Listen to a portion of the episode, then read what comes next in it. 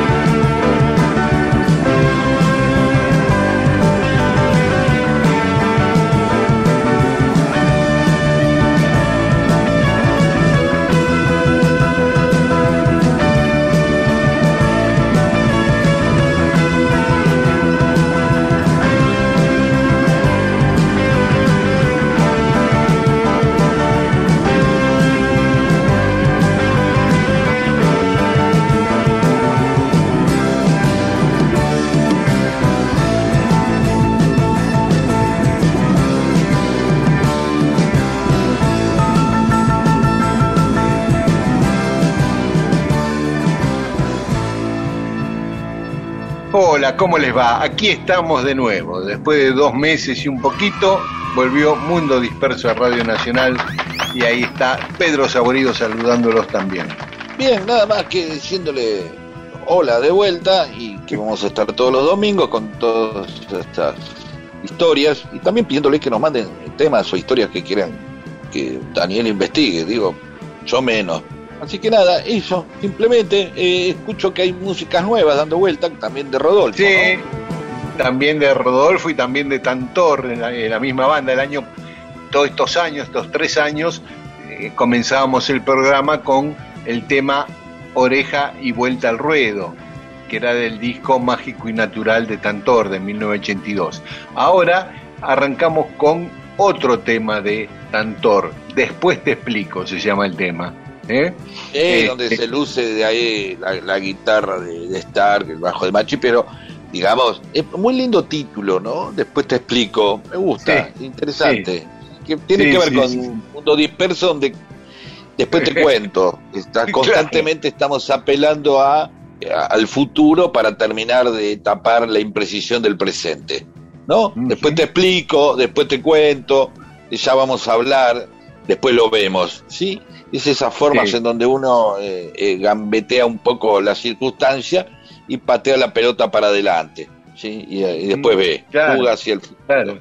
Y así siempre tenemos a Rodo en el comienzo del programa, esa banda Tantor que tuvo dos etapas, una en el 79 y otra en el 82, y que Rodo este, la armó con tanto cariño esa banda. Y hablando de Rodo, el 23 de febrero, hace muy poquito, cumplía años Rodo, ¿no? Y en nuestras redes la gente dejó muchos mensajes llenos de amor y del recuerdo entrañable de Rodo. Y sabes, Pedro, hace poquito, pero anteayer o hace tres días, eh, vi una foto de la última vez que estuvimos cenando en la casa de Rodo. En la foto estábamos vos, yo, Rodo y, las tres M's, Milagros, Marlene y Mónica. Así que ah, me dio sí, sí, sí. Este, y no, Exacto. Bueno, podríamos entrar en las historias del mundo disperso. Por supuesto, vamos ahí. Y como siempre, casi por cábala, con un tema de el mismo tema de siempre de Lisandro Aristimuño. Mundo Disperso, toda una historia solo para que exista este programa. Un saco azul, un vendaval,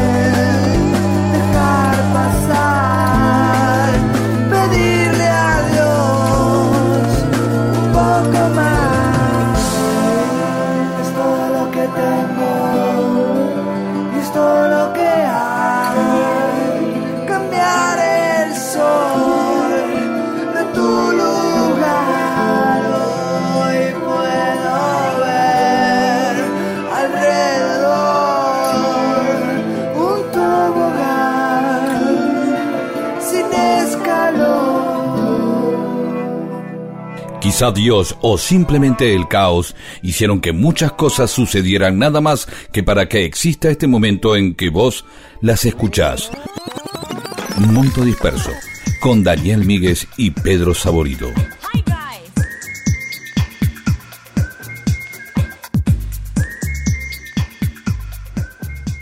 Y en Mundo Disperso, cosas que pasaron un día como hoy, un 6 de marzo. En 1853, en Venecia, se estrena la ópera La Traviata de Giuseppe Verdi. Sí, y acá, más allá que es una de las óperas más conocidas de él, el tema es que nosotros hemos conocido la idea de Traviata otra vez, no a través de lo original, eh, que es el nombre de esta ópera, sino a través de la marca de galletitas. Para nosotros, para mucha gente, Traviata, antes que una ópera, fue una marca de galletitas. ¿Sí? Lo interesante es que la, eh, Traviata, eh, lo que quiere decir, es algo así como descocada, descarriada, casi un eufemismo de puta. Ah, ¿sí? Eh, mira vos, creo que, claro, sí, entonces, eso habla la, ópera que creo que tiene que ver con la Dama de las Camelias, no sé, algo así, creo. pero el tema es, es interesante que, tomado de ahí, Vos tenés unas galletitas que se llaman descarriada o puta o descocada o desviada, ¿se entiende? Claro, y ese es el nombre de las galletitas. Sí, que y son de a los 23 agujeritos nada más. Y al- claro, había una propaganda muy, muy conocida cuando en los 70 que era porque tenían 23 agujeritos y se la, para que la gente se las ponga a contar o las vaya a comprar y las cuente, qué sé yo. Que era una galletita que siempre compitió contra las expresas y las, las criollitas, Claro. que son de Terrabusi, en ese clásico Bagley Terrabusi, que vienen a ser Soda Stereo, Los Redondos, Boca River, Ford Chevrolet y todas esas cosas que algún día vamos a hablar, eh, las traviatas eran, eran la competencia de las criollitas que llegó a ser también el nombre de un sándwich popular en los bares. Pedir una traviata de jamón y queso, no sé si se estira todavía, pero en algunos Ah. bares del centro todavía hay eh, traviata de jamón y queso. ¿Vos sabías eso? No. No, no sabía, no, no. Bueno, sí, sí, es un clásico. Una traviata de jamón y queso es algo que se pedía eh, en algunos bares, ¿sí? Y también, Bueno, ah, perdón. eh, da- dado que dado que a Rucci y cuando lo eh, en, en el atentado de, del año donde murió Rucci lo hicieron con 23 este, disparos también a esa eh, luego se le empezó a decir operación Traviata por los Eh, 23 con humor negro, disparos. Exactamente sí. Bueno nada es lo único en vez de hablar de la ópera hablamos de un montón de cosas pero bueno dispersas sobre el nombre Traviata. Adelante. En 1857 en Estados Unidos la Corte Suprema resuelve que ningún habitante negro, sea esclavo o no, tiene derecho a la ciudadanía estadounidense. Muy lindo. Y además le quita al Congreso la autoridad de prohibir la esclavitud. Ah, mira vos. O sea, esto es obviamente lo que después va a desembocar seguramente la, la guerra civil, en, que entre otras cosas tenía este tema, ¿no? Algún Claro, día tenemos que años después fue la guerra de secesión, claro. Claro, tendríamos que, tendrías que contar, este, eh, Dani, eh, esas, eh, las causas también de esa, de la guerra civil, ¿no? Porque obviamente quedaron como buenos los que ganaron, ¿sí? Sí, sí, sí. Pero, pero a ver cuáles son las verdaderas causas. Bien. En 1899 en Alemania, Bayer registra la aspirina. La aspirina. Después Bayer tuvo algunos problemitas este, en su historia, pero la aspirina ahí quedó para siempre como sinónimo, o sea, no como marca, sino como objeto, ¿no? Como, Ah, como mira vos, genérico, ¿no? no sabía. Bueno, también Claro. eh, uno, aparte de aspirina, una- uno pedía un geniol, También. ¿no? que es de otro laboratorio, pero decía, me voy a Claro. tomar un geniol. Digo, Claro. esto eh, en alude cuando la marca se convierte casi en, en el objeto, ¿no? Eh, Claro, y- claro. Entonces, da- dame una cinta scotch, ese tipo de cosas. Son los Claro. dos casos que conozco, ¿no? Bueno, ¿qué más? Sí, sí, sí, sí, hay varios. Eh, en 1916, eh, frente a las costas de Brasil, se hunde el transatlántico Príncipe de Asturias, que murieron 338 pasajeros y 107 tripulantes, 400 y pico de personas, que era el Titanic español, le llamaban. Venía de Barcelona a Buenos Aires ese barco, o sea, venían muchos argentinos ahí, y se hundió ahí cerca del puerto de Santos, en San Pablo. Ah, ¿sabés que ese barco traía el monumento a los españoles? el original, Uh. y se hundió en un regalo de la comunidad española para el centenario argentino. Por dificultades murió el escultor, murió el que lo reemplazó, se fue demorando y recién en 1916 lo estaban trayendo en en 1910 y se hundió. Así que el que tenemos ahí en la avenida Libertador es una réplica del original. Ah, el original está bajo las aguas. Ahí. Sí, eh, ya no, porque lo rescataron en 1991 y está expuesto en Río de Janeiro. Ah, mira, o sea que hay como una. El original. Bueno, sí, acabas de decirlo. El original está en Río de Janeiro y la réplica es la que tenemos acá. Bien. Exacto. En 1964, Cassius Clay tomó el nombre de Muhammad Ali eh, al, al convertirse al islamismo. Y de paso fue dejando su nombre de, de- asociado a la esclavitud. Por eso Malcolm X o Malcolm X se llamaba así. Porque lo que decían es, la mayoría de nosotros no, no tenemos el apellido original, sino que tomamos el apellido de los de nuestros patrones. Claro. Y ahí, entonces, Cassius Clay, entonces es que había pertenecido a alguna familia Clay. Cuando se Claro. liberaba el esclavo, se llevaba el nombre del tipo y dice, ¿cómo te llamas de apellido? Aedo, Claro. como muchos morochos y negros en Uruguay, que eran de la familia Aedo, ¿sí? Y ahí se armaba como una especie de oli- oligarquía paralela, ¿sabías vos eso? En la cual No, se... Y sí, es de, a, de a, qué- a quién habías pertenecido. Una Ah, cosa entre- haber claro. pertenecido... Claro, dice, bueno, ¿qué tal? Soy Aedo, el otro, ¿cómo te llamaba? Eh, qué sé yo, sí, ¿qué tal? Y entonces uno había pertenecido, era como un negro de más categoría porque había pertenecido a una familia de más categoría. ¿Me Ah, explico?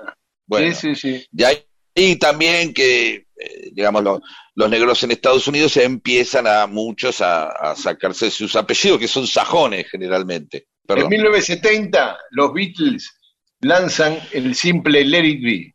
Y en 1986 se ve por última vez el cometa Halley. Se cree que la próxima vez va a ser en el 2061. Mi abuela Sí. lo vio dos veces al cometa Halley. Ah, y la vio- primera vez, ¿te acordás que, eh, la primera vez te acordás? No, no nos acordamos nosotros, tenemos referencia que la primera vez que se venía el cometa Halley decía que se venía el fin del mundo. Exactamente, es el- eso me el- contaba mi abuela. Por eso es el cometa más famoso de todos, ¿no? Porque. Pasa cerca y decían, che, se la va a pegar y, y entonces eh, Sí, todo sí, el mundo sí. ahí, se, se armó una paranoia ahí. Liberaban a los presos, todos compe- co- confesaban ¿Ah, sus, sus Uh. pecados y las cosas ¿Por qué que- no me, eh, esta semana que viene o la próxima no hacemos esa historia? Está buena, está buena. Es muy linda sí, mi historia, abuela me claro. contaba que lo vio en 1910 y después lo volvió a ver en 1986, 76 años después. Hermoso. Eh, Sí. Muy bien. Eh, y nos vamos con Let It Be, ya que se, en 1970 salía el simple.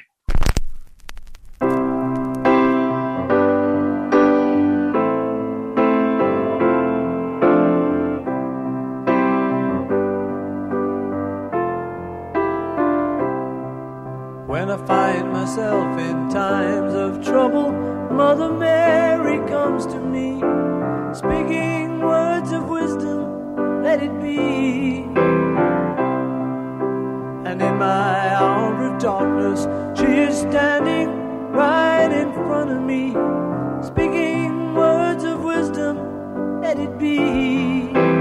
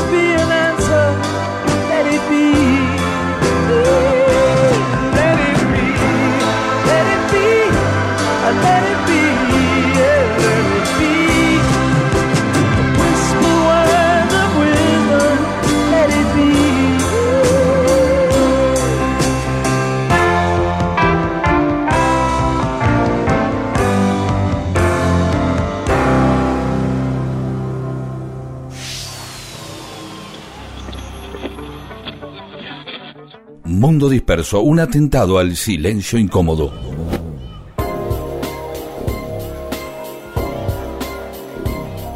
Y hoy en Mundo Disperso vamos a hablar de Mariano Moreno, más específicamente de la muerte de Mariano Moreno, que murió un 4 de marzo de 1811. Mariano Moreno, que siempre se lo recuerda en el Día del Periodista, se lo recuerda por la forma en que murió, se lo recuerda como el lado bueno de la Revolución de Mayo, ¿no? Siendo Saavedra el lado más oscuro, siempre, ¿no? Y también por el famoso plan de operaciones que nunca fue claro si lo escribió él o no. Pero vamos a específicamente a hablar de la muerte, que fue de las más este, espectaculares, o por lo menos las más recordadas de todas las que hubo en esa época. Sí, sí, sí, seguro, porque no había pasado ni un año de la Revolución de Mayo, ¿eh? dijimos 4 de marzo de 1811, o sea, lleva 10 meses, menos de 10 meses, 9 meses la Revolución de Mayo. Primero digamos que rápidamente que Moreno había nacido en 1778, el mismo año que San Martín, y a los 22 años se fue a estudiar a Chuquisaca, lo que hoy es Sucre, en Bolivia, a la universidad, se fue a estudiar abogacía. Ahí se recibió cuatro años después, a los 26 años, y se casó con María Guadalupe Cuenca, que tenía 14 años en ese momento, el 26 y, María Guadalupe 14. Ahí en Chuquisaca empezó a leer a Voltaire, a Rousseau, a Montesquieu, aprendió inglés y francés para leer a autores europeos y se fue familiarizando con todas esas ideas humanistas que habían sido la génesis eh, intelectual de lo que fue después la Revolución Francesa. Ahí en, Chuquisaca, una vez recibido de abogado, ya mostró su perfil, porque empezó a defender a los pobres, a, los mineros, a los, a los eh, aborígenes explotados. Empezó a tener un perfil progresista, si querés llamarlo o definirlo de alguna manera, ¿no? Vuelve a Buenos Aires y sigue trabajando como abogado, hasta que llegan los días de mayo de 1810. O sea que ahí llegamos a Moreno con 31 años, en el día de la Revolución de Mayo, sin haber desplegado demasiado lo que era lo que fue, porque toda la impronta que tenemos y que dejó en la historia Moreno y por lo cual hoy lo valoramos y se tiene nombres las calles y estatuas y, se festeja el Día del Periodista y todo eso, lo hizo a partir de la Revolución de Mayo y hasta su muerte, nueve meses nada más. ¿no? Antes Ah, no, no había sido un gran no, no era un tipo que se no se destacaba mucho, evidentemente. Sí, ya venía con Exacto. ese perfil, obviamente, que lo hace que lo pongamos del lado querible de los próceres, ¿no? Por lo que estás contando, ya tenía esa impronta este, en, en Bolivia, no sabía eso.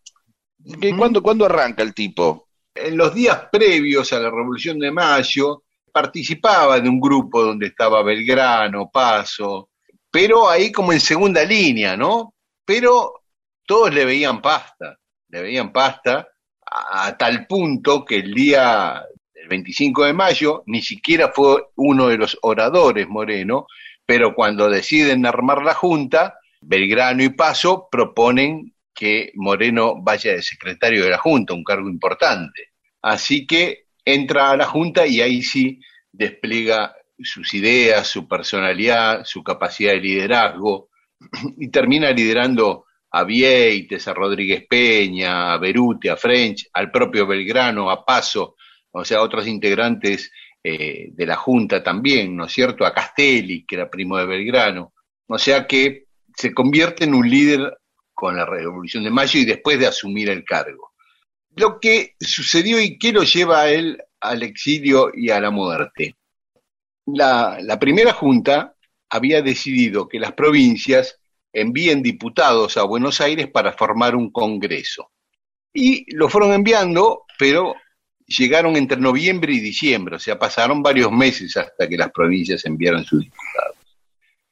Y a Gregorio Funes, el famoso Deán Funes, diputado por Córdoba, se le ocurre, y se lo propone a Saavedra, que los enviados de las provincias, en vez de formar un órgano legislativo como el Congreso, se sumen al Poder Ejecutivo, a la Junta, y armen lo que fue la Junta Grande. Y de- le dice, y de paso, como estos diputados van a responder a vos, vas a tener supremacía sobre Moreno en el Poder Ejecutivo. Y Saavedra agarra viaje, hacen una votación donde hacen votar a los propios interesados, a los diputados, a ver si quieren incorporarse al Ejecutivo o no. Por supuesto, todos dijeron que sí, así que gana esa, esa votación Saavedra y la Junta, que tenía nueve miembros, se amplía a 18, con lo cual Moreno pierde toda supremacía en un órgano ejecutivo de 18 tipos, que la mayoría respondían a Saavedra. Entonces renuncia a la Junta. Estratégicamente no le aceptan la renuncia para que no haya tanto escándalo, y entonces él pide que lo envíen en misión diplomática a Inglaterra para empezar a gestionar en Europa, empezando por Inglaterra, el reconocimiento del nuevo gobierno patrio en la Argentina. Le dicen que sí y allá va. El 22 de enero sale de 1811, sale de Buenos Aires hasta Ensenada, que era el puerto de aguas profundas, y ahí en Ensenada, el 24 de enero, sube a la fragata inglesa Fame, que lo llevaba para Inglaterra. Junto con su hermano Manuel, Manuel Moreno, y con Tomás Guido, el que después fue el gran amigo de San Martín, que eran los secretarios privados de Moreno. El viaje fue muy lento porque había poco viento y en un momento se empieza a sentir mal Moreno, se descompone en el viaje y así lo cuenta el hermano Manuel Moreno. Dice que antes de partir les dijo, no sé qué cosa funesta se me anuncia en mi viaje. Y ello, eso los preocupaba, eh, esa premonición negra que tenía Moreno, ¿no? A, tanto a Guido como, a Moreno, como al hermano Manuel Moreno. Y dice Manuel Moreno, sufrió un mareo demasiado fuerte, después del cual cayó en una languidez tan profunda que le fue imposible sostener las incomodidades anexas a una navegación penosa. Esta deplorable situación se aumentaba con la total falta de medicinas en que se hallaba el barco. O sea, en el barco no iba ningún médico ni había remedios, ¿no? Entonces, el capitán era el que le, le proveía algún medicamento el capitán del barco, que era un inglés. Y dice también, citamos a Manuel Moreno, el accidente mortal fue causado por una dosis excesiva de emético, emético es un vomitivo, ¿no? Que le administró el capitán en un vaso de agua una tarde que lo halló solo y postrado en su gabinete. Es circunstancia grave haber sorprendido al paciente con que era una medicina ligera y restaurante sin expresar cuál ni avisar o consultar a la comitiva antes de presentársela. O sea, dice, le dio un remedio tremendo y le dijo que era una medicina así livianita y no nos avisó nada, ni a Guido ni a mí. Dice, si el doctor Moreno hubiera sabido que lo que se le estaba dando, no lo hubiese tomado, porque cuando se enteró dijo que su cuerpo no iba a aguantar esa dosis y que ya se daba por muerto. Eso les dijo Moreno a, su hermano y a Guido. pero la cuestión es que él se empezó a sentir mal y lo, mm. el supuesto envenenamiento lo hace el capitán, digamos. Claro, sí. pero sí, por encargo o por torpe, o todavía lo vamos a saber esto. No, no es que le hacen nada. No, ah, el chabón se sube y empieza, se empieza a sentir mal porque se empieza a sentir mal.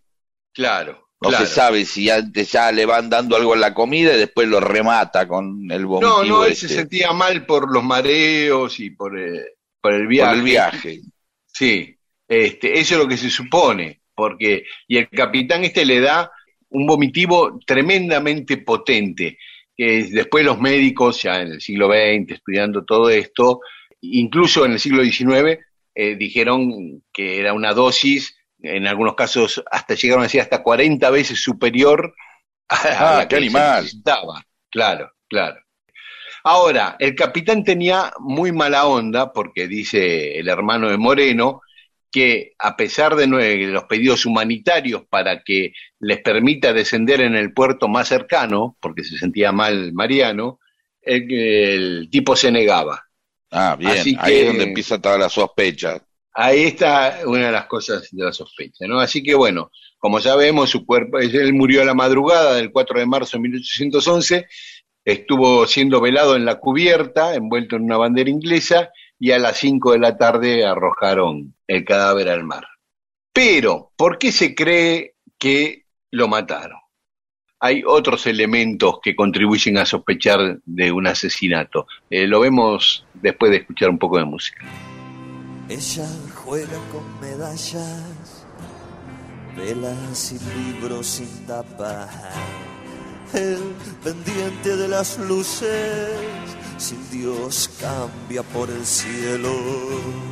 Tiempo, tiempo sin una palabra Viaje, soledad y depresión y al fin suerte su destino. Ella sola y otra ropa y en el silencio del cuarto otro color en la silla y el hundió su nariz en la espuma de la sola.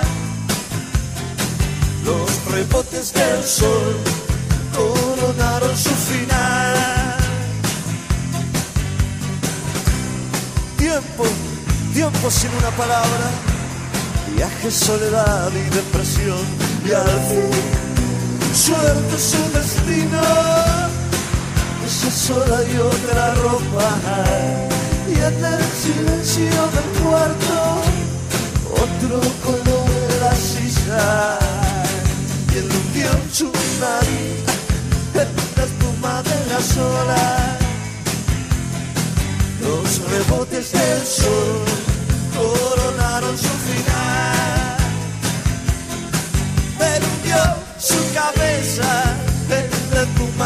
Espuma de la sola, los rebotes del sol coronaron su final. Mundo disperso todo lo que sucedió en la historia solo para que vos te entretengas un domingo a la mañana. Y estamos hablando de la muerte de Mariano Moreno, que ocurrió un 4 de marzo de 1811. Dijimos que le habían dado un vomitivo que en algunos casos dice que superaba una dosis habitual eh, hasta por 40, o sea, una cosa tremenda, y que eso le causó la muerte. Eh, dijimos que una de, las causas por las cuales se sospecha que fue un asesinato porque el capitán no quería ir a un puerto para que bajara, pero hay otros elementos.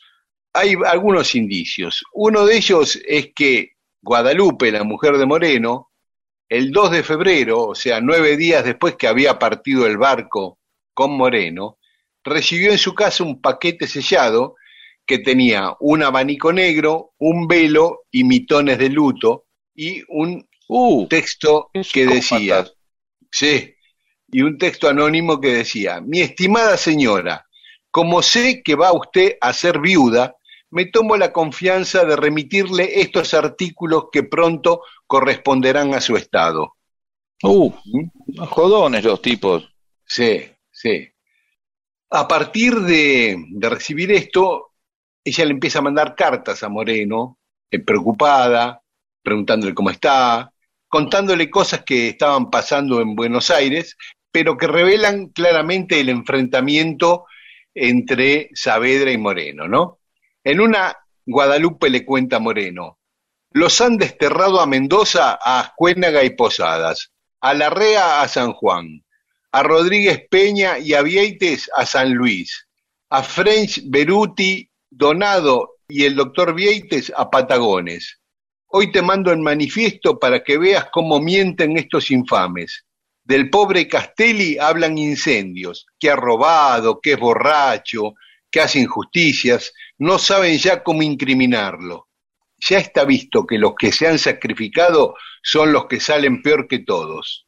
El ejemplo lo tenés vos mismo, y en estos pobres que están padeciendo y que han trabajado tanto. Saavedra y los pícaros como él son los que se aprovechan, pues a mi parecer lo que vos y los demás patriotas trabajaron está perdido, porque estos no tratan sino de su interés particular.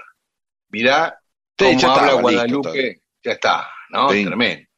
Pero nunca recibía respuestas de sus cartas, ¿no? Pobre Guadalupe. Perdón, las cartas, obviamente se las mandaba a uno de los puertos, ¿no? Que a sí, sí, se supone que las enviaba a Río de Janeiro, donde iba a ser la primera escala oficial el barco. Igual Moreno nunca llegó a Río de Janeiro porque murió ah. ahí antes de Santa Catalina, antes de Florianópolis, más o menos frente a la ciudad de Laguna. Ahí en, bien, tardaron, o sea, tardó más de un mes en llegar hasta ahí, digamos, claro. despacio, por lo que decimos. Iba despacio porque había poco viento, sí, sí, sí, sí. Sí. Pero hay otro elemento. Saavedra firma un convenio para comprar armas, no las puede comprar en Inglaterra, porque Inglaterra era aliado de España, no se quería quedar expuesto en eso, entonces iba a triangular, ¿no? Se las compraba Inglaterra, pero Inglaterra se las daba a un traficante de armas norteamericano y Argentina formalmente se las compraba a ese norteamericano. Entonces, en el convenio de compra, Saavedra pone en un artículo, el artículo 11, si el señor Mariano Moreno hubiere fallecido o por algún accidente imprevisto no se hallara en Inglaterra, uh. debe entenderse Mr. Cutis con don Aniceto Padilla, en los mismos términos que lo habría hecho con el doctor Moreno. este, ya le ¿por, se lo ¿por qué puso esa cláusula? ¿viste? Qué horrible. Este, sí, aparte este Padilla era, bueno, Guido y Moreno cuando llegan allá se dan cuenta que hubo, que pagaron sobreprecios por esas armas, que fue un escándalo de corrupción, este, esto que hizo Saavedra con, con este Padilla, pagaron muchísimo más las armas de lo que, de lo que valían, ¿no? El 9 de marzo de 1813, la Asamblea Constituyente, la Asamblea del año 13, investiga, dispone a investigar la muerte de Moreno. O sea que ya sospechaban que había algo raro en la muerte de Moreno. Si no, dicen, bueno, se murió, se enfermó, se murió, lo tiraron al mar, listo. Pero llama a declarar a muchas personas la asamblea del año 13. Pedro Jiménez, que trabajaba en la Secretaría de Guerra, declaró que él mismo le había dicho a Moreno que se escapara a algún lugar porque corrían rumores de que se lo quería asesinar. Eso dijo Jiménez. Había un médico muy prestigioso, Juan Madera, que fue el que introdujo la vacuna antivariólica en, la Argentina, entre otras cosas, y era el director de la Escuela de Medicina y Cirugía de, Buenos Aires, cuenta que estando él en Oruro, en marzo de 1811, o sea, el mismo mes que murió Moreno, el cura Ascurra dijo que Moreno ya está embarcado y pronto va a morir. Cuando se enteró Madera de la muerte de Moreno, y cómo murió con la dosis que le suministró el capitán inglés, no dudó de que lo habían asesinado. Estoy firmemente persuadido que el doctor Moreno fue muerto de intento por disposición de sus enemigos, declara Madera. Finalmente, la Asamblea del año 13 no, no encuentra culpables concretos y bueno, el juicio queda ahí en el limbo, digamos. Pero bueno, nunca se, sabrá.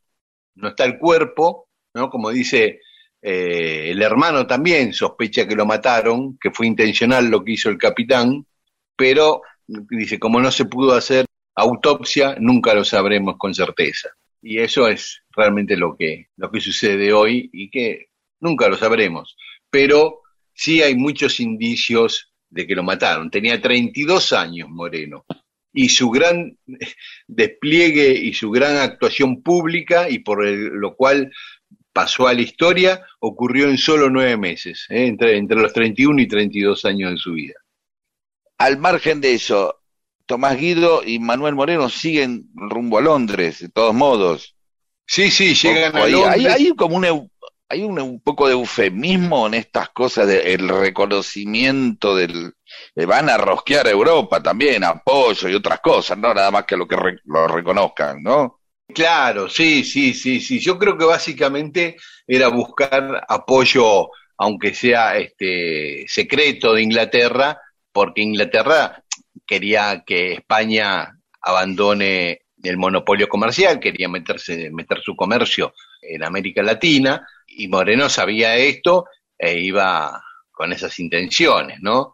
Yo creo que Moreno este, salió quizás porque temía por su vida, efectivamente, pero también para buscar eh, aliados y, darle más fuerza a la revolución y a su y a su ala dentro de la revolución, ¿no es cierto? Ahora, eh, Moreno, Moreno y Tomás Guido llegan allá, claro que no tenían el mismo nombre ni la misma chapa que su jefe, que Mariano Moreno, se encontraron con, con estas cosas turbias de la compra de armas con corrupción, eh, no le dieron mucha bolilla. El gobierno inglés, vieron que esto que Inglaterra no iba a reconocer a Argentina por esta alianza momentánea que tenía con España, pero ahí se forja, ahí conocen a San Martín, y en ese momento conocen en Londres a San Martín. Ah, Tomás eso es lo que yo me acordaba. Exacto, Tomás Guido. Se unan ahí, en, o sea, se conocen en Londres. Y Tomás Guido se hace amigo de San Martín ahí y lo acompaña prácticamente toda su vida a San Martín a partir de ese momento. Pero esa es otra historia que alguna vez contaremos en detalle. Monto disperso. La espera me agotó. No sé nada de vos. Dejaste tanto en mí.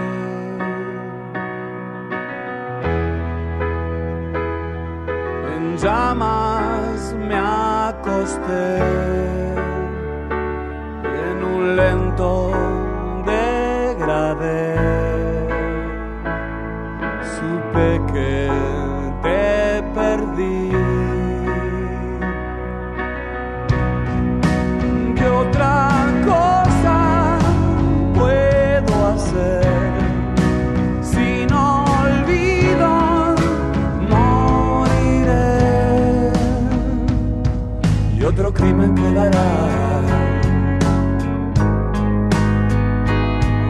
Otro crimen quedará sin resolver.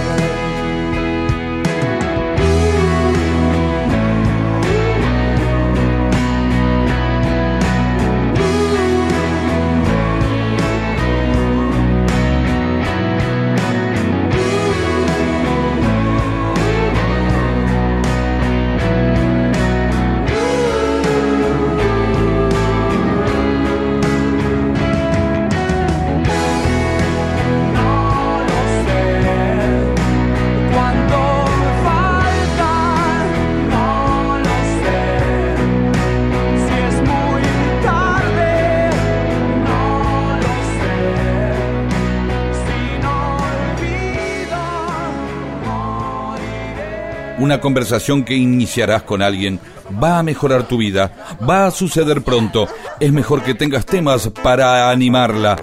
Mundo disperso, un atentado al incómodo silencio.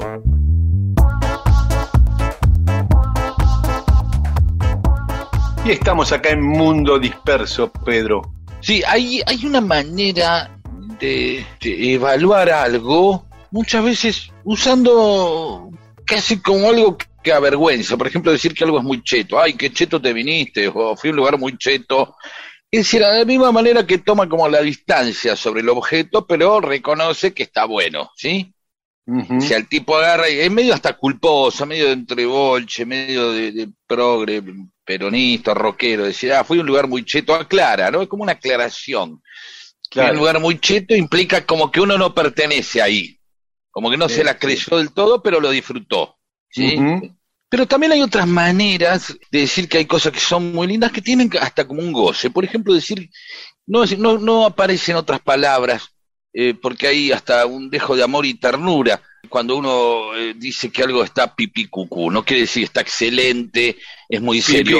Ya hay como un disfruto. Hay claro, hay, ¿cómo está? Ah, esto está pipí cucú, que es como una casi orgásmico, ¿no? Como a una pal- una- unos términos que se acercan a que algo es- ha, ha provocado mucho placer, es muy agradable y hasta querible. Ahora, ¿de dónde? Hay una gran discusión de dónde viene esta expresión, pipí cucú. Ah, ni idea. Bueno, hay dos grandes corrientes que implican un origen o el otro. El, el más aburrido supone que viene de una abreviatura eh, yankee que se utilizaba para este, eh, hablar de, mm, para certificar eh, cosas de mucha calidad, que era Perfect Quality, ¿sí? Ah. Y entonces ponía dos P y dos Qs. ¿Sí? Entonces, Claro, como relaciones públicas, RRPP y así. Exactamente, o EEUU, ¿viste? Sí. Bueno, Claro. no sé por qué era pipi, cucú. Entonces en inglés el PP, cucú, es pipi, cucú, o Q, como se diga. ¿De acuerdo? Claro. Sí, sí. Otros dicen que jamás alguien vio esa, ese sello en ninguna ropa, que han rastreado eso como el OK, ¿sí? Que hablaremos del OK, que es más conocido, pero lo vamos a hablar otro día. Y otros parece que eh, es como una especie de origen con su- conjunto entre Monzón, Carlos Monzón y Alberto Olmedo. Uno dice que Olmedo usaba todo el tiempo la expresión pipí cucú, que nadie sabía dónde había salido cuando hablaba de la cómo estaba la comida en fechoría. Y otros dicen que ahí, de ahí, ahí se le pegó a Monzón el pipí cucú. Mirá. Pero ¿dónde aparece el pipí cucú de la famosa, que se hace anécdota luego? Parece que sí, que el gran difusor del pipí cucú parece que fue Olmedo. Pero ¿de dónde aparece eh, Monzón y una anécdota que en su momento trascendió mucho y se repetía mucho? No sé. Eh, Monzón va a Francia y eh, el entonces alcalde de París, Valéry Giscard d'Estaing, que después fue presidente, iba a otorgar un premio eh, en el año 71, fue esto, un premio eh, como deportista del año. Le había ganado a Jean-Claude Boutier, ¿sí? ¿Te acordás? Ujú. ¿Sí?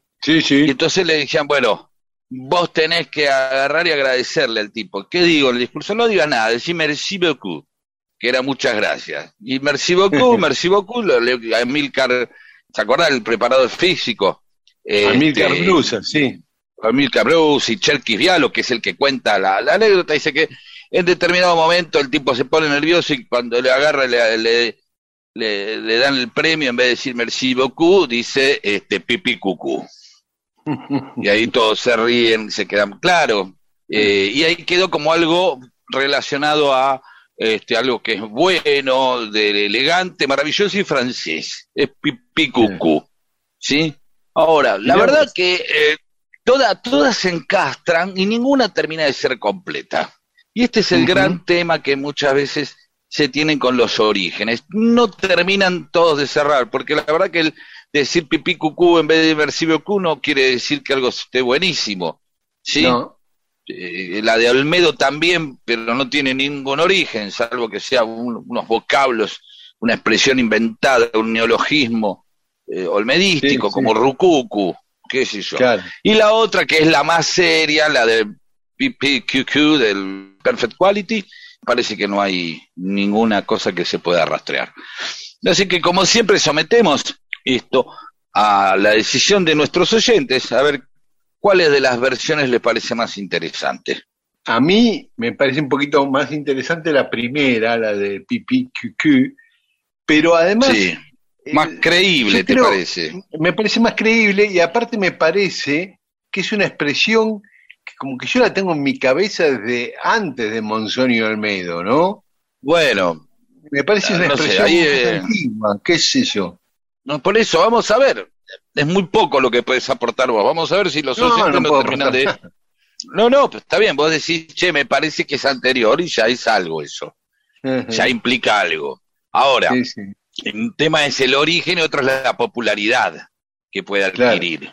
¿sí? Claro. Y a veces es más interesante una anécdota, un origen de algo es más interesante eh, a partir de una anécdota como la de Monzón que algo tan bobo como la- las dos. P y las dos Qs. ¿No? Es eso. Claro, Así que claro. esperemos qué dicen nuestros oyentes. Dale, y ya que estamos, podemos escuchar un tema de los Who que está pipí cucú, 5.15, Bueno. o, sea, o 5 y cuarto también puede Ah, ser, porque sí. era el horario del tren del personaje de la ópera Exactamente, ¿eh? exactamente. Que- Cuando el tren que iba a Brighton o que volvía a Londres, no me acuerdo, pero es así, Sí. así es. Vamos. Así es. Mundo disperso. Todo eso que alguna vez sucedió solo para que vos estés escuchándolo ahora.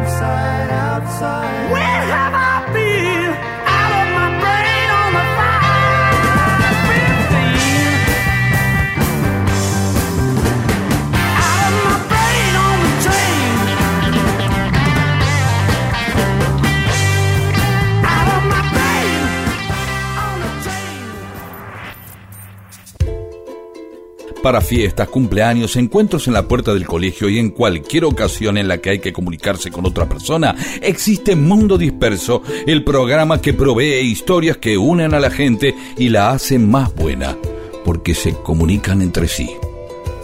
Y ahí charlan y se hacen amigas. Esto es Mundo Disperso, con Daniel Víguez y Pedro Saborido.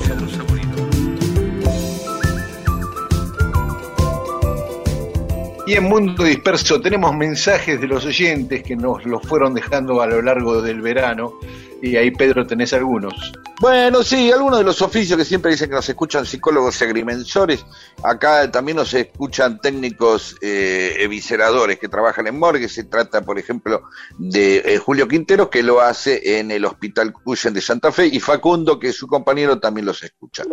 Iván, Iván, el ingeniero agrimensor de Casares, justo que estábamos hablando de Casares, desapareció una calle ahí, la calle Alvear, porque había una calle que se llamaba Carlos Arroyo, que era por donde cada vez que eh, volvía Roberto Mouras, piloto de TC, de un triunfo la gente lo recibía ahí, ¿no? Y entonces cuando se murió Mouras, a esa calle donde a él lo recibían, le pusieron Mouras.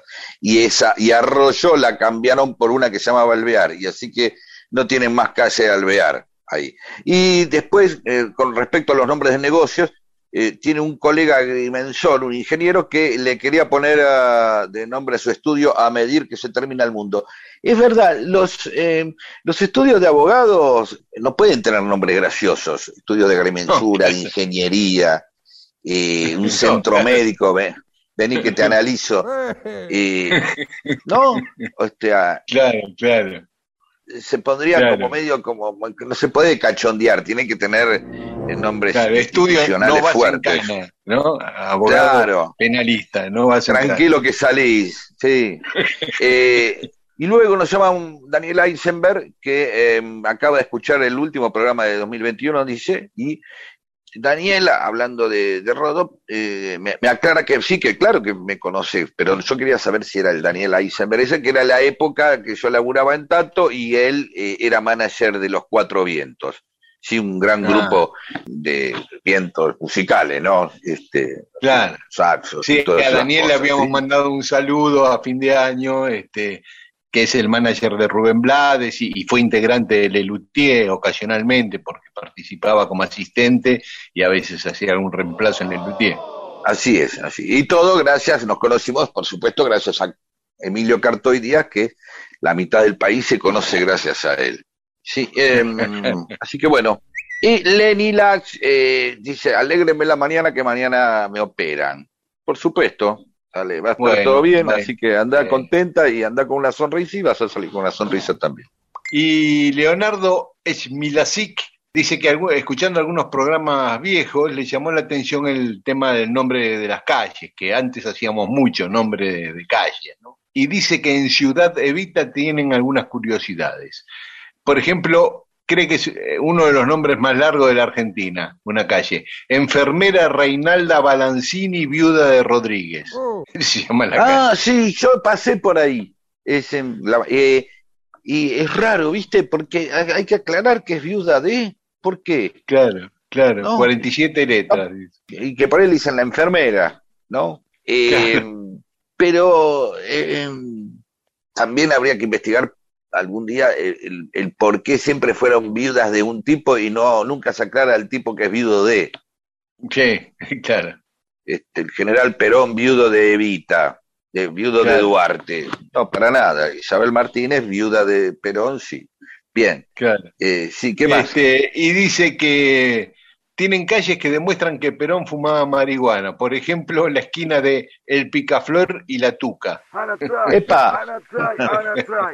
y después hay, hay calles con gracias como El Garabato, El Corbatita, El Curro y El Tristón. Todas calles de Ciudad Evita. Por supuesto, que seguramente no aluden a personas específicas, sino a pájaros, ¿no? Obviamente, supongo. Es un pájaro. Y después, Sí, el Tuca podría ser un amigo de uno, pero no. Sí. y mm, dice que una avenida que se llama Juan Domingo Perón, después cambia de nombre y se llama Eva Duarte, o al revés, Eva Duarte se transforma en Perón. O sea, una interesante carga simbólica tiene eso. Y Javier Smithberg dice que con la pareja de él son fanáticos del programa, estuvieron en la panadería Almendra de Mar del Plata, por lo que contamos nosotros, que Rodo había ido ahí, nos había mandado una foto, y mm, dice que estuvieron en Jauregui, en la estancia Santa Elena, al lado del estadio Carlos V de Flandria, cuando hablamos de Carlos V, el nombre del estadio. Y bueno, se van a casar en esa estancia en abril y quieren que participemos de alguna forma a la distancia. Así que, bueno, Y algo. contaremos la historia de esa estancia, por ejemplo. Bueno, Por ejemplo. y, sí, Y le mandamos sí, un saludo. Sí. Exactamente, le mandamos un saludo. Eh, Humberto Eschenone dice que se imagina que las arenas del surfing doraron sus sienes. Sí, no, no hicimos muchos surf, ¿no? No, no, para nada. Este, Laura Liaga, quiero remera y gorra de Mundo Disperso. Bueno, vamos a ver. Eh, No, no empezamos con el merchandising. Y mm, Germán Paz nos manda su disco Dealer Misterio, que vamos a escuchar. Y por último, Rodo Oviedo dice que nos descubrió hace unos meses en Spotify y ya son una adicción. Así que espera que volvamos para escucharnos, estamos volviendo hoy. Y nos manda abrazos desde Montevideo. Eh, Perfecto, y- sí. Si alguien quiere hacer un canje por el merchandising, no tenemos problema. De verdad, no lo estoy diciendo en broma. Claro. Pero la verdad que ponernos a hacer las remeras y las gorras no, nos da medio paja. No. Así que, Sí. pero si alguno se dedica a eso, nosotros le damos manija y nos hace, no sé, 20 gorras y, y 20, todas negras, y 20 remeras y listo. Y salimos ahí. Eso, ¿sí? eso es. Bueno, gracias a verdad, todas y a todos. Sí, sí, claro.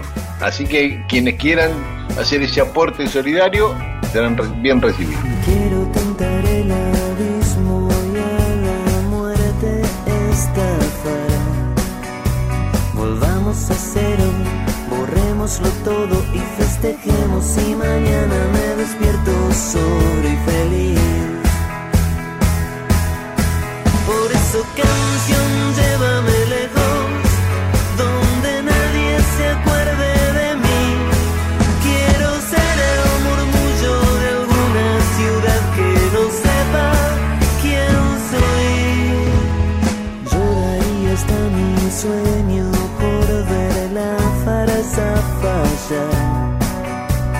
Perdamos el centro, quemémoslo todo y pediremos que mañana nadie venga a hacerme cumplir. Por eso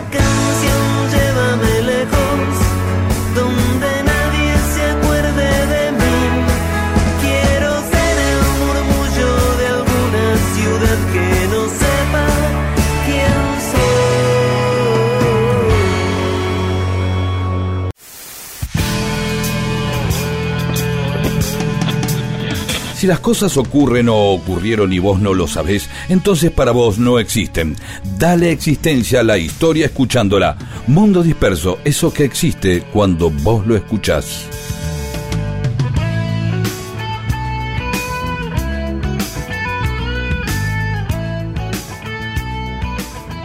Y en Mundo Disperso hoy vamos a hablar de Mata Hari, la Mata Hari tan famosa de las películas, que la conocemos por el cine más que nada, ¿no?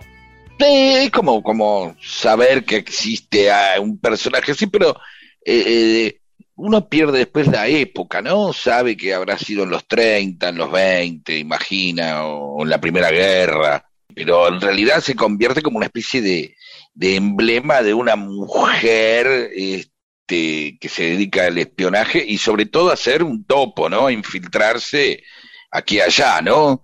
Eh, Sí. Pero bueno, eh, ubiquémonos en la época, ¿en qué año estamos hablando? Ella- de esto? Ella nace en 1876 en Holanda, era holandesa, se llamaba Margareta Gertruida Selye y vivió... Lo de Matajari, lo de Matajari se sabe de dónde, de dónde viene, perdón. Sí, sí, es un apodo que se pone ella ya cuando empieza Ah. a ser bailarina de danzas Ah, orientales. ¿Eh? que quiere decir este ojo del día eh, en malayo. Este, Ah. Sí, pero ella vivía en Holanda, la infancia, la adolescencia, sus padres se divorcian, queda viviendo con su madre, su madre muere y la mandan su papá a, a una escuela con internado y ahí la pasó mal porque el director la empezó a acosar, la acosaba sexualmente y era un infierno para ella y, se raja de la escuela, se va a vivir con un tío y en esos días lee en el diario un anuncio del capitán Rudolf MacLeod donde pide una esposa, un aviso en el diario solicitando qué mujer se Está muy quería bien. casar con él. Uno, Sí. uno a veces invierte, es el Tinder de la época. Uno tiene que entender Claro. que se siempre hubo avisos así. Sí. Claro, y bueno, ella le manda una carta, le manda una foto y se casan. Este militar tenía 20 años más que ella. Al poco tiempo, al tipo lo trasladan a Java, porque Indonesia era una colonia holandesa en aquel momento. Así que allá van y ahí tienen dos hijos, un varón y una nena, que al poco tiempo, cuando eran muy chiquitos, se enferman, el nene muere y la nena se salva milagrosamente. ¿Y por qué mueren? Porque los envenenaron en venganza contra el capitán Uh. holandés que maltrataba mucho a los nativos, era un déspota, y alguien se Uh. vengó y le envenenó a los pibes. Uh, Ahí empieza el drama, el tipo se vuelve alcohólico, le pegaba a Matajari, a Uh. Margarita, y se divorcian. Se divorcian, ella quiere quedarse con la tenencia de la nena, él se la gana y le dan, la, como eh, alto militar y gobernante ahí en Java, le dan la tenencia a él. Y ella se va a vivir a París. Y empieza a trabajar como modelo desnuda para pintores, y tenía facciones que no eran típicas holandesas, era morocha, tenía ojos eh, rasgados y se hizo pasar por una princesa de Java para conseguir trabajo en espectáculos como bailarina de bailes Ah, orientales. bien, bien. Se, se presentaba como algo y ya, ya empieza esta cosa del engaño, ¿no? En ella. Sí, o sea, ya empieza a haber una capa de, de engaño que era hacerse pasar por otra persona, por una persona de otro origen, para eh, ser, ser una bailarina exótica, ¿no? En ese caso. Sí. Tal cual, tal cual. Y el gran salto a la fama la da cuando eh, Emile Guimet, que era un coleccionista de arte oriental, justamente inaugura su museo, el Museo Guimet, eh, en 1905, y la contrata para que haga su baile ahí en la inauguración del museo, que terminaba con un striptease, sus bailes, ¿no? Así Sí. que se hace muy popular, empieza a hacer shows importantes en París, salen en los diarios, en las revistas, le hacen notas, afiches de ella por todo París, empieza a ser muy conocida, empieza a contactarse con aristócratas franceses, gente del gobierno, altos jefes militares, empieza a tener muchísimos amantes de mucho poder económico y político en Francia. Empieza a hacer giras por Europa también, y cuando comienza la Primera Guerra Mundial, en 1914, ella estaba actuando en Berlín para el príncipe de Prusia, para Guillermo, y ahí en ese momento, o al poquito tiempo, los alemanes le proponen ser espía para Alemania, para que espía en Francia, ya que ella vivía en París.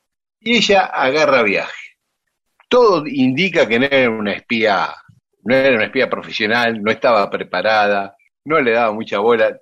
Todo lo que, los datos que pasaban eran bastante intrascendentes, ¿no? Claro, sí, sí. Y el tipo era hincha de Aldo Civi, cosas así como, bueno, pero algo que tenga que ver con la guerra. Bueno, mirá, tiene una colección de muñequitos de chocolatín Jack. Bueno, las cosas que ella supo- no podría suponer.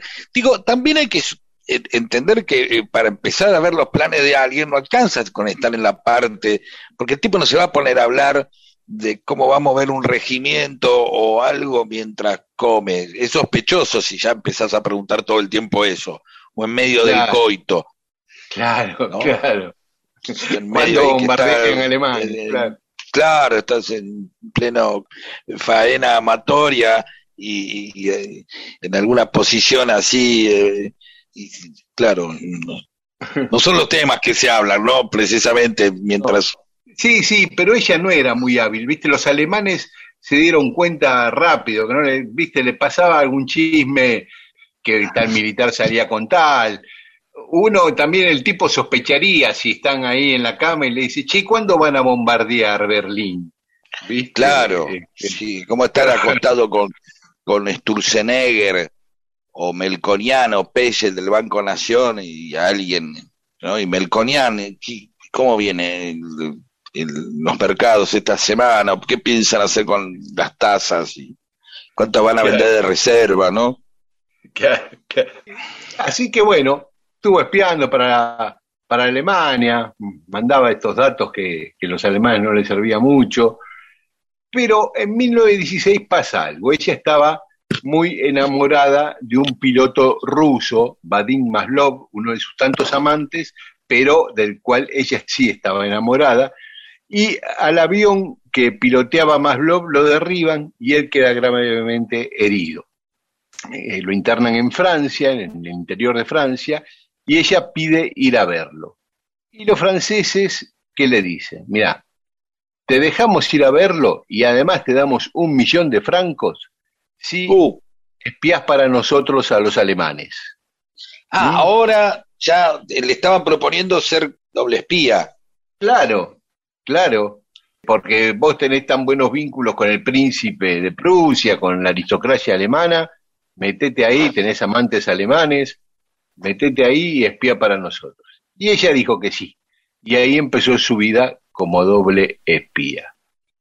No le duró mucho, al año siguiente se descubrió, se descubrió que era espía, pero tampoco era, viste, a veces mandaba por correspondencia los informes, viste, era un desastre. Claro, contaba todo por teléfono, claro, no, no tenía discreción. Quizás estamos hablando de una persona que tenía mucha facilidad este, en, en- en la seducción, en, en el baile, pero no tenía muchas luces para otras cosas, ¿no? Eh, precisamente Claro. en qué tipo de material tenían que, que recoger, eh, eh, si el tipo tenía, que bueno, mira, no importa, si el tipo colecciona caracoles de Mar del Plata, o, o, o si no, simplemente Claro, sí, media boluda, digamos, entre, Sí, como para decirlo sí. rápidamente, qué sé yo. Mira, sí. sus, sus biógrafos coinciden en un concepto, que es que ella lo tomaba casi como un juego esto, que le divertía y que no veía el peligro de la situación, ¿no? Claro, que estaba espiando. Y efectivamente el 13 de febrero, un día como hoy, pero de 1917, como decíamos hoy cuando hablábamos de las efemérides, la detienen ahí en el hotel Elise Palace, en los campos elíseos, y la acusan de espionaje, los franceses. La interrogan, ella... eh, Ella eh, también habría, o sea, los mismos que la contrataron como espía de los alemanes descubren que también había espiado para los alemanes antes. Esa, Claro, es, esa es la historia. claro. Exactamente, exactamente. Y como en julio del 17 había asumido Georges Clemenceau, el nuevo presidente de Francia, que quería ganar la guerra a toda costa, y le vino como anillo al dedo esto decir que descubrieron un espía alemán por el cual eh, Francia le iba tan mal en la guerra, la acusaron a ella de pasar la información La que encima era famosa, Claro, era súper famosa y eh, Francia volcó en ella eh, el fracaso que venía llevando Francia en la guerra. La acusó a ella de nos va mal porque esta le pasaba datos claves a Alemania. Así que la condenaron a muerte. Uno de los historiadores de este caso dice, Matajari realmente no transmitió nada que no pudieras encontrar en los diarios, dice eh, el historiador. oh, pobre mina. Sí. Bueno, la cuestión es que le hacen un juicio donde con muy pocas pruebas, casi sin pruebas, digamos, se basaron en su personalidad y en su pasado, que descubrieron que era holandesa, entonces que había mentido, que no era, no no era malaya. Entonces el fiscal dijo que era una mujer sin escrúpulos, acostumbrada a hacer uso de los hombres, y es el tipo de mujer que nació para ser espía. Eh, esa fue toda la acusación. 12 soldados compusieron el pelotón de fusilamiento que la mataron el 15 de octubre de 1917 cuando tenía 41 años. Ella no quiso que le venden los ojos, estaba atado a un poste, y antes que la fusilen, envió un beso al aire al pelotón de fusilamiento. El cuerpo no fue reclamado por nadie, fue embalsamada para hacer estudios médicos.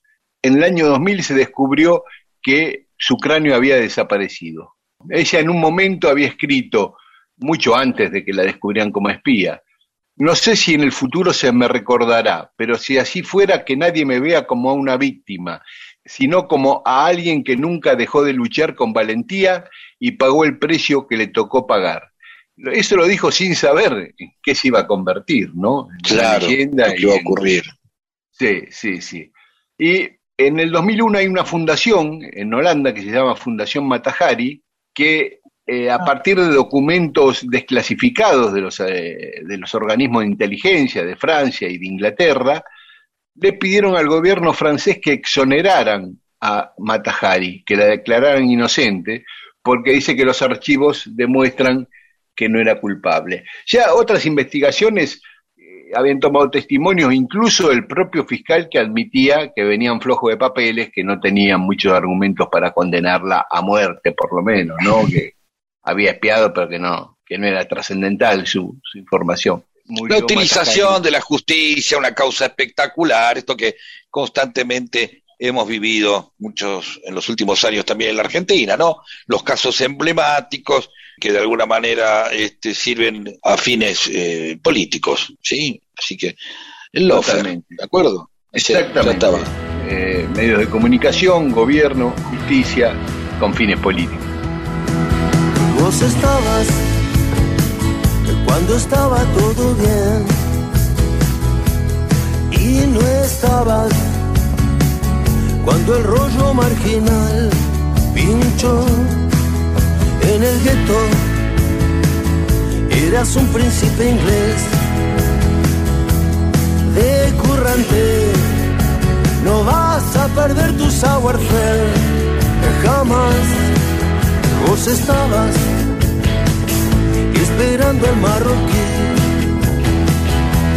en Barajas, el colmo del síndrome Estocolmo, como aquella temporada cultural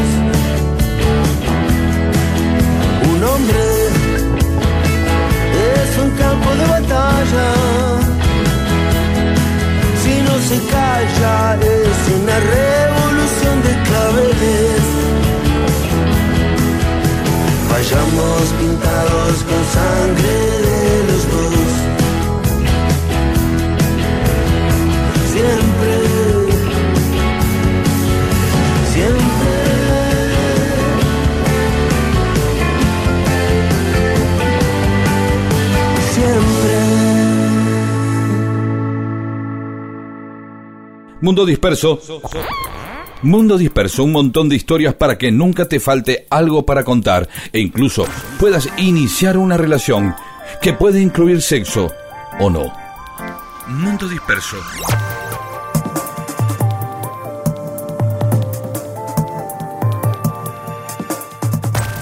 Bien, preguntas eh, para los oyentes, como siempre. Sí. Eh, a ver tiene que ver con los nombres. ¿Vos sabés qué es una advocación, Daniel? ¿Advocación? Sí. Eh, tengo como una idea, por ejemplo, en los congresos de la CGT dice, este congreso sesiona bajo la advocación de fulano de tal. Muy bien, muy bien. Es una dedicación. En realidad es, más religioso el sentido, pero está bien. porque es algo místico, ¿no? Es bajo la protección de algo, ¿entendés? Está como este, dedicado a, y, a su vez, eh, en esa dedicación tiene que haber como un intercambio. Lo dedico porque eso me protege, o sea, hay como una relación, ¿se entiende? Está bien lo que dijiste, Sí. está el Congreso, la CPT, está bajo la advocación de Augusto Timoteo Bandoro, Perón o De Vita o quien sea, ¿sí? ¿De acuerdo? ¿Sí? Sí, sí. Entonces, ahí viene eh, precisamente eh, eh, el- la pregunta, es, aquellas personas, sobre todo mujeres que tienen nombres sobre otorgados como advocación a, a la Virgen, pero que tienen un sentido negativo, ¿cómo se sienten? Por ejemplo, Dolores. Claro. Dolores viene por la Virgen de los Dolores. Eh, son los dolores que sentía la Virgen por lo que le estaba pasando a Cristo, que lo estaban crucificando. ¿Se entiende? Sí, Entonces, sí. todos esos nombres, angustias, socorro, auxilio, pilar, tienen que ver con una advocación a la Virgen. Es decir, ponen a esa niña que se llama Dolores bajo el cuidado eh, de la Virgen de los Dolores. Por eso se llama Dolores, para que no los tenga. Claro, Porque claro. de, de- ¿entendés? De ahí esos nombres tan... Pues vos fíjate que los hombres no tienen esos nombres, no hay tantos nombres que tengan con dolores, porque son de la Virgen, son propios de la Claro. Virgen. En cambio, eh, es más normal, eh, así también hay cosas más este, positivas, ¿no? Como gracia, luz, etcétera. Pero soledad, otro nombre. Dice, ¿cómo le va a poner un nombre a algo que se supone que es feo, que a veces la soledad puede ser lindo? ¿Se entiende? Sí, el- el- los hombres generalmente tienen nombres más en base a adjetivos, eh, em, nombres que tienen que ver con méritos, fructuoso, qué sé yo, o alguna característica que lo acerca a cierta eh, santidad, ¿sí? Como este inocencio, cándido, ¿sí? Em, Claro. Pero no, no, no tienen eso. Y de ahí deriva precisamente que es eh, la pregunta es cómo se sienten esas personas que tienen esos nombres, ¿sí? Claro. Que tienen esos nombres ahí. A ver, eh, a ver quiénes tenemos. Debe haber dolores y soledad, ¿no? De angustias debe haber muy pocas, qué sé Sí, yo. un poco. Aunque, Sí, y, y vos fijate que a, a las soledades le dicen sol, sole, o a Dolores Lola. claro, eh, exactamente. Y de ahí viene, para cerrar esta, eh, el sentido de, esta, de estos minutos, que son siempre el dato inútil, pero, pero llamativo, de ahí viene el anda que te cure Lola. de todo Mira. esto. De verdad, ¿por qué? ¿Por qué es anda que te cure Lola? no sé. Porque es anda, anda a pedirle a la Virgen de los Dolores. Ah, claro. De ahí viene el anda que te, no es que uno suena a que te cure Lola, que no, eh, che, me siento mal porque estoy mal de amores, tengo mal, y bueno, entonces para esa persona como, mira, a mí no me vengas a, a romper las pelotas. Sí, no, no me Anda jodas, que te no me jodas. No me Claro. jodas, anda que te cure Lola. O sea, vi- viene a ser lo mismo que este, a llorar a la iglesia, es parecido, tiene el mismo, eh, la misma idea, ¿sí? Anda que te Sí, cure. Lola, viene, anda que te cure la Virgen eh, este, de los Dolores, precisamente en esa advocación a la Virgen. ¿Sí? Y ahí ese nombre. Entonces a la Virgen de los Dolores finalmente la llamaban de la misma manera que se le llamaba a las niñas a las cuales se le había dedicado o que se había puesto bajo la advocación de la Virgen de los Dolores, Lola. Sí, Mirá vos. eh, es eso, que llamen. Ahí está, mira vos, que exactamente, eso es lo que estaba esperando, sacarte un mira vos, que es el momento donde más uno se acerca a, a no saber qué decir.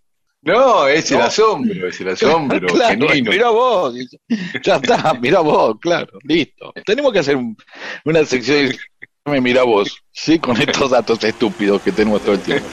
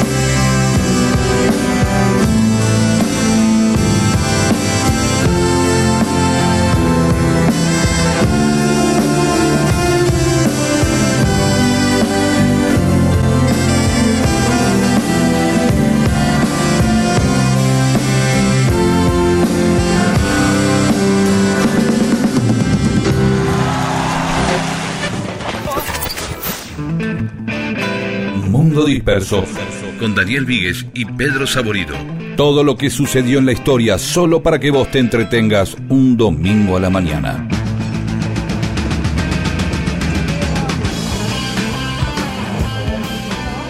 Y se nos acaba el mundo disperso, Pedro, ¿eh? ya estamos, estamos sobre el final de este primer programa del 2022. Está perfecto, no puedo decir más que hasta luego. No, no, no, no para, para, para. Sí, sí, yo, yo tengo una cosa que me había olvidado, porque buena parte del verano le invertí en investigar una cosa. ¿Se acuerdan que el año pasado, cuando fue el 17 de octubre, me di cuenta que el domingo siguiente, el 21 de octubre de 1945, no hubo fútbol? Y yo preguntaba si tendría que ver con una consecuencia política del 17 de octubre, porque el presidente de la AFA era el general Ábalos, que era el que había metido preso a Perón, y digo, bueno, a este lo volaron de la AFA, no hubo fútbol. Empecé a averiguar, a preguntar a, periodistas especializados, nadie sabía, nadie sabía, a historiadores, no los tenían el dato. Entonces dije, bueno, lo voy a tener que investigar yo. Ya lo estaba investigando el año pasado, pero no lo encontraba. Y encontré la razón, encontré la razón en un diario de Santa Fe, en el litoral de Santa Fe. Se suspendió la fecha por una lluvia torrencial. Ah, mira vos. Yo buscando razones políticas y no, eran razones climáticas. Invertí un montón de tiempo para este dato totalmente estúpido. Pero bueno, me saqué la duda. Pero está bien, no era tan estúpido el dato si no, si no lo tuviera movido a tanta investigación. Espero que hayas podido descansar también, pero no importa. sí, también, también descansé, claro. No es eh, la meta, es el camino y toda esa frase con la que uno puede justificar un montón de cosas, ¿sí? Que son inútiles según determinadas perspectivas. Bueno, nos encontramos el domingo que viene y ahora nos vamos bailando con virus. Chao, hasta el domingo. Chao. Pasando tu horrible depresión. Estás muy tensa, perdiste la razón. Los días pasan y seguís siempre igual. Voy a sacarte del nivel en que estás.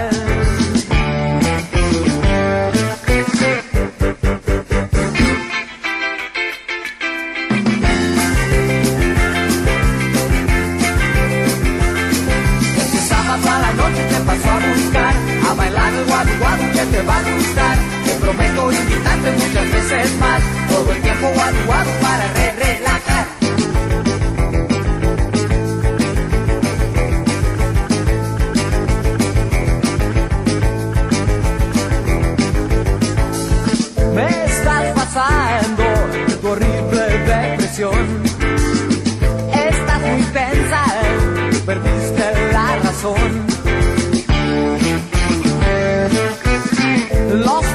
falsa y seguir siempre igual. Voy a sacarte del nivel en que estás.